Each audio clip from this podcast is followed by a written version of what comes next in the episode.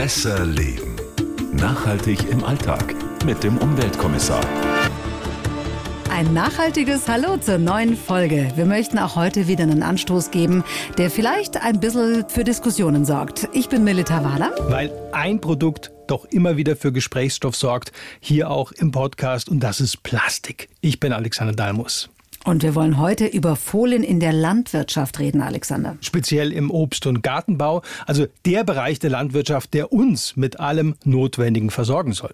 Ich finde schon krass, und das ist euch sicher auch schon aufgefallen, gerade im Frühjahr oder Frühsommer, wenn man irgendwo in den Gegenden unterwegs ist, wo eben hauptsächlich Gemüse und Obst angebaut werden, Kilometerweit sieht man nur Plastikfolie, hm. Folientunnel oder Plastiknetze. Das ist schon irre. Ob jetzt in der Belitzer Spargelstraße in Brandenburg oder den Spargelanbaugebieten auch in der Hartregion, das ist in Nordbaden, oder auch die Erdbeerfelder in Nordrhein-Westfalen, Niedersachsen. Ja, oder auch die Obstregion am Bodensee. Ohne Kunststoff kann man so sagen, geht leider nichts mehr. Und es verändert auch die Kulturlandschaft. Also wir sehen ja nichts mehr von dem, was da drunter angebaut wird. Alles nur noch schwarz oder weiß mit Folie bedeckt. Vor 20 Jahren war es eher die Ausnahme, heute die Regel, muss man sagen.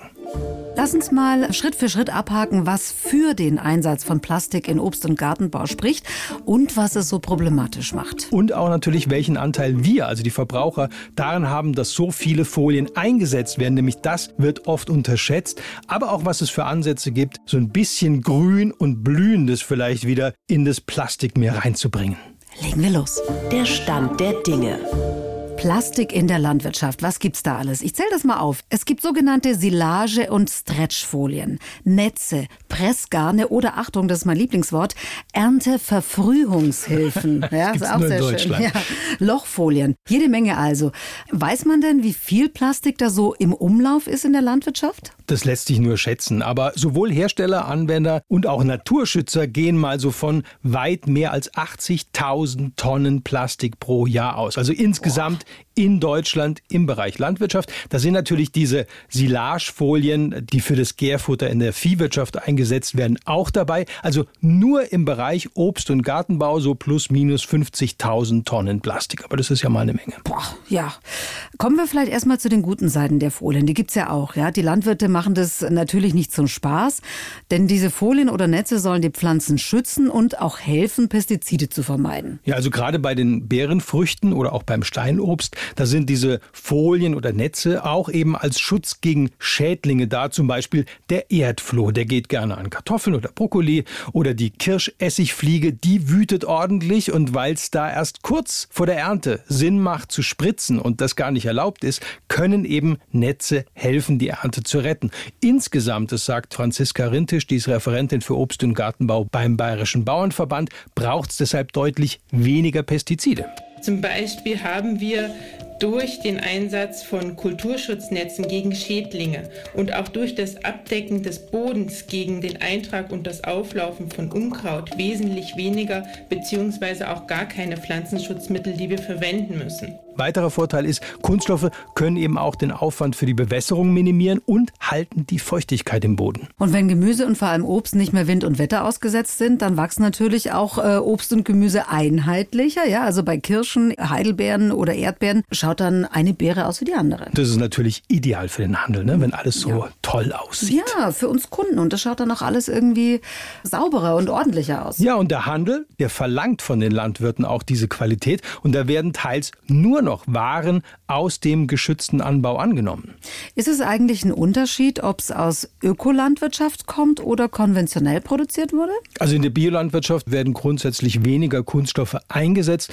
Da ist die Verwendung stärker reglementiert, aber auch da gelten eigentlich Folien ganz klar als Wettbewerbsvorteil und werden auch eingesetzt. Mhm. Das mit dem Wettbewerbsvorteil müssen wir vielleicht genauer beleuchten, weil da kommen ja wir letztendlich, die Verbraucher. Ja, also nehmen wir mal Spargel oder Erdbeeren, also hier in Deutschland mhm. Äh, schon im März März Spargel stechen oder äh, Anfang Mai deutsche Erdbeeren mhm. kaufen zu das können. Wird gar nicht gehen ohne diese Folien. Genau. Und jetzt nimmt man beispielsweise beim Spargel Schwarz-Weiß-Folie her. Also schwarz, das bringt Wärme in den Boden und verfrüht die Ernte. Mhm. Und weiß, die verzögert sie dann wiederum etwas. Aha, also das Schwarz wegen der Sonne kann ich mir mhm. vorstellen. Und warum verzögert? Damit eben nicht alle Spargel für den Spargelbauern auf einmal erntefertig sind, sondern dass sich das alles schön verteilt. Aha, so So, so, so. Ja. Das Ganze dann bis Ende Juni, soweit mhm. ich weiß. Ne? Am Johannitag ist ja dann traditionell Schluss mit dem Spargel. Genau. Gerade aber der erste deutsche Spargel oder die ersten Erdbeeren von deutschen Feldern, die bringen gutes Geld. Können die Landwirte ja dann auch besonders teuer verkaufen. Ja, eben. Und deshalb sind sie natürlich auch so interessiert daran.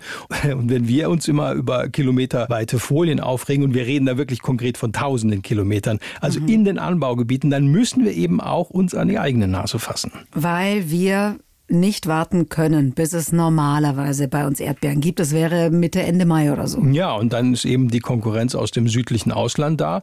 Äh, Erdbeeren aus Spanien, Spargel aus Griechenland und so weiter. Also Klar könnte man sagen, wir verzichten jetzt sofort mhm. auf den Einsatz von Folien in der Landwirtschaft mhm. in Deutschland. Geht. Ja, mhm. aber dann kaufen wir es halt dann doch von anderen, die das schon anbieten, auch wenn die Transportwege länger sind.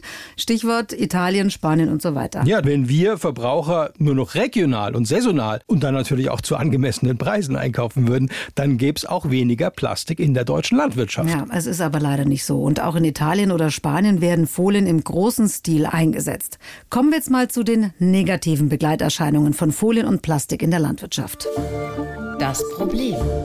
Also wenn wir uns schon daran stören, dass Kunststoff alles bedeckt, dann freuen sich die Tiere natürlich noch weniger drüber. Gerade in Naturschutz- oder auch Vogelschutzgebieten, da wird ja auch Landwirtschaft betrieben. Also wenn beispielsweise Spargel eben dann in ökologisch sehr sensiblen Bereichen wächst. Und da beobachten eben vor allem Tierschützer, dass sich zum Beispiel Raubvögel schwer tun, im Frühjahr Mäuse zu finden oder Amphibien oder auch größere Insekten. Ja, da ist halt dann eben nichts zu finden oder zu fangen unter diesen Folienwüsten. Ja, und deshalb plädieren auch Umweltverbände, dass gerade in diesen Bereichen, eben in diesen Naturschutzgebieten, die Landwirtschaft unter Folie extrem eingeschränkt wird. Es gibt ganz aktuell eine Zahl aus dem Umweltbundesamt. Zwischen 6.000 und 22.000 Tonnen Plastik aus der Landwirtschaft bleiben jedes Jahr in der Natur, in der Landwirtschaft zurück.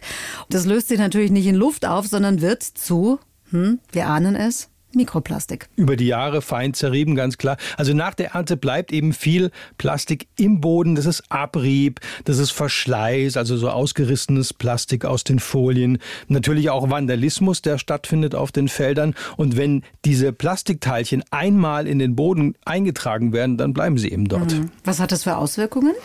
Natürlich in letzter Konsequenz schwer zu sagen, weil das ja Langzeitwirkungen sind. Aber Michael Jedelhauser, der ist äh, Kreislaufwirtschaftsexperte beim Naturschutzbund Deutschland, der sieht schon ein Problem auf uns zukommen.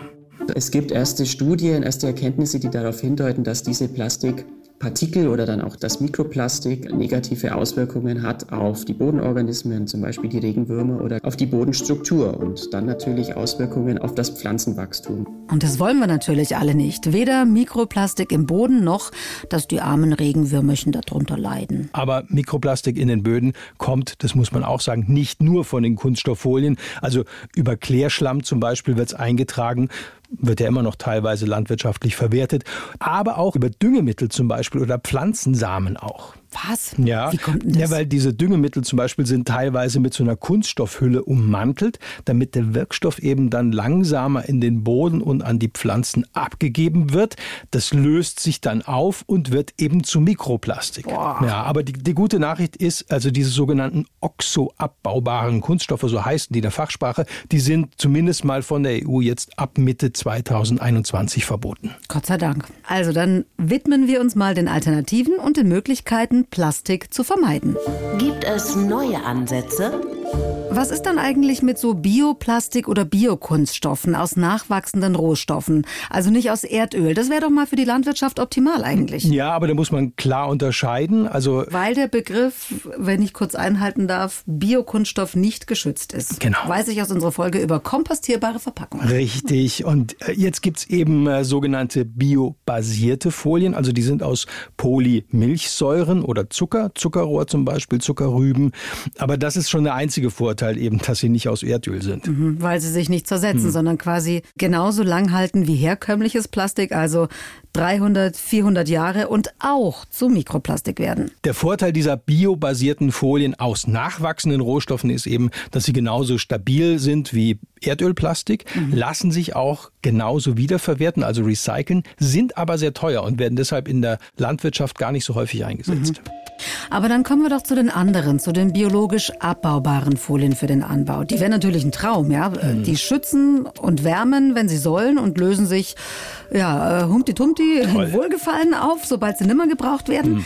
Das ist doch eigentlich die eierlegende Wollmilchsau unter den Folien. Ja, aber wie du schon sagst, das ist schon ganz schön viel. Also, äh, wenn nicht sogar zu viel, was man da von diesen Folien erwartet. Also derzeit muss man ganz ehrlich sagen, werden solche biologisch abbaubaren Folien nur als als sehr dünne schwarze Mulchfolien eingesetzt. Als schwarze mhm. Mulchfolien, warum gerade da? Weil da eben auch die dünnen Folien aus herkömmlichem Plastik sehr, sehr anfällig sind. Die reißen aus, also Stückchen reißen da weg. Da ist es eben dann praktisch, wenn man nach der Ernte diese Folien so einfach unterpflügen kann. Und das funktioniert.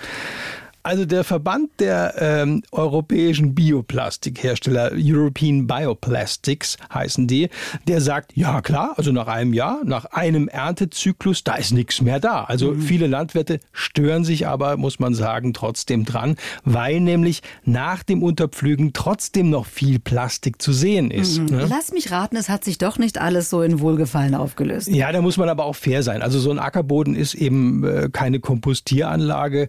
Das sind enorm enorme Materialanforderungen, die wir da stellen. Also es dauert eben, muss man ganz ehrlich sagen, mhm. seine Zeit. Ja? Okay, das heißt, ähm, es braucht noch viel Forschung, viel Know-how, um mehr Einsatzmöglichkeiten für diese biologisch abbaubaren Folien oder Kunststoffe zu finden. Ja, aber ich glaube äh, wirklich, dass da noch viele Möglichkeiten drinstecken. Also viele Projekte bei biologisch abbaubaren Folien stehen ja erst am Anfang. Es gibt zum Beispiel mittlerweile auch schon aufsprühbare, biologisch abbaubare Mulchfolien. Aha, ja, da guckst das? du jetzt. Ja, die sind so auf Basis von Pflanzenölen, Pflanzenglycerin gemacht. Die kannst du aufsprühen und dann härten die aus.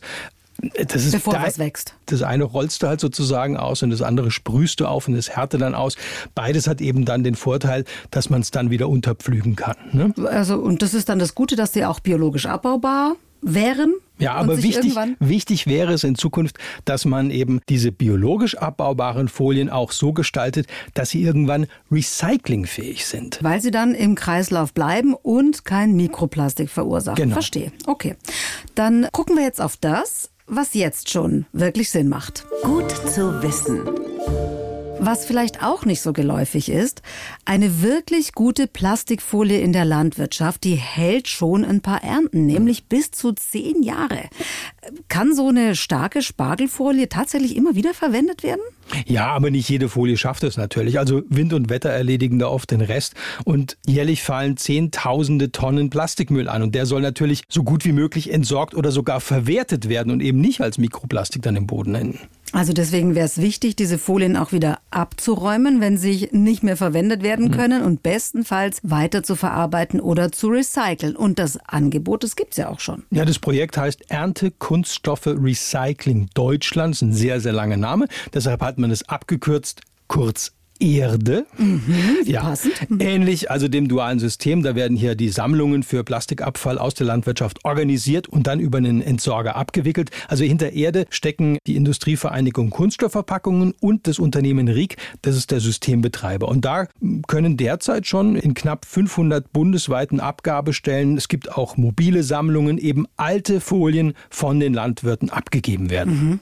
Aber es gibt beim Recycling auch eine Schwachstelle, oder? Ja, es ist derzeit eben alles noch freiwillig. Also Landwirte mhm können ihre ollen Plastikfolien ins Recycling geben, aber eben auch in die Verbrennung, wie es bisher dann mhm. meistens passiert ist. Mhm. Und das ist die weniger gute Lösung. Ja, bei Erde versucht man mit finanziellen Anreizen die Landwirte zu locken. Also die Hersteller subventionieren das Verfahren. Es kostet ja die Landwirte immer Geld. Also mhm. egal, ob sie jetzt es zur Verbrennung geben oder eben ins Recycling, es kostet immer Geld. Und bei Erde zahlen sie derzeit für die Tonne nur halb so viel oder zumindest mal ein Drittel weniger, als wenn sie es eben in die Verbrennung geben, mhm. je nach Standort. Naja, beim Verbrennen sind die Kunststoffe eben dann aus dem Kreislauf.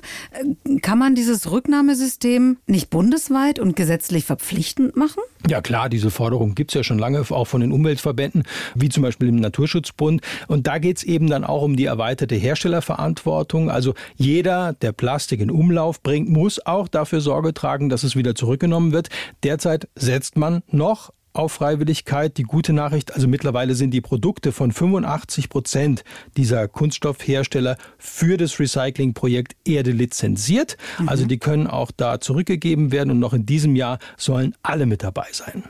Was ich mich frage, solche Folien sind ja oft sehr verdreckt. Da ist dann mhm. Erde drauf, Staub und was weiß ich. Ja. Ist es nicht problematisch beim Recycling? Ja, ist es. Also das schadet dem Recycling und der Wiederverwertung oft. Aber da ist zum Beispiel gerade in der Erprobung, finde ich ganz spannend, es gibt äh, aus Frankreich so eine Maschine, die macht alles in einem Aufwasch. Also die reinigt die Folien und wickelt sie dann auch gleich auf. Das könnte zum Beispiel die Recyclingquote wesentlich erhöhen. Da ist eben noch viel Luft nach oben. Das ist doch cool. Hm. Sehr schön. Und bei uns gibt's wie immer am Schluss jetzt noch den besonderen Dreh. Was sonst noch geht, das hören wir jetzt. Der Clou. Über Vor- und auch Nachteile von Kunststoff in der Landwirtschaft haben wir gesprochen. Dass abbaubare Folien noch nicht die Lösung sind, darüber haben wir auch gesprochen. Leider. Dass Recyceln gut ist, aber leider noch nicht verpflichtend, mhm. haben wir auch gehabt. Jetzt zum Schluss die Frage, was ist vielversprechend und vor allen Dingen schnell umzusetzen? Ein ganz simpler Vorschlag wäre zum Beispiel, die Laufwege in diesen Dauerkulturen, also bei Spargel zum Beispiel oder auch Erdbeeren, nach der Ernte zu begrünen. Das empfiehlt übrigens auch die Bayerische Landesanstalt für Weinbau und Gartenbau. Das würde nicht nur das Landschaftsbild verbessern, also wenn man nicht nur eine Folienwüste sieht, mhm. sondern auch den Schutz zum Beispiel des Bodens. Blühstreifen. Ja. Das wäre auch gut für die Insekten, für die Bienen und andere Nützlinge als ja, Lebensraum. Und erhöht die Biodiversität. Also vor allem so mehrjährige Blühstreifen könnten dann eben auch schon im frühen Frühjahr so die großflächigen folienbedeckten Spargelflächen verschönern, ein bisschen bunter machen. Es gibt aber leider noch keine fertigen Mischungen. Da wird noch getüftelt, aber das wäre so eine Kleinigkeit, die schnell umzusetzen ist und auch was bringt. Und wie immer gilt, wer nur das Obst und Gemüse kauft und isst, das eben entsprechend der Jahreszeit bei uns in Deutschland wächst, also sprich regional produziert wird, der macht ganz vieles schon mal ganz schön richtig. Ja, und wie immer freuen wir uns über Anregungen oder auch Fragen in unserem digitalen Postfach besserleben@bayern1.de. Bis zum nächsten Mal. Besser leben. Nachhaltig im Alltag mit dem Umweltkommissar. Wenn ihr Fragen habt oder Ideen oder auch Kritik, gerne an besserleben@bayern1.de.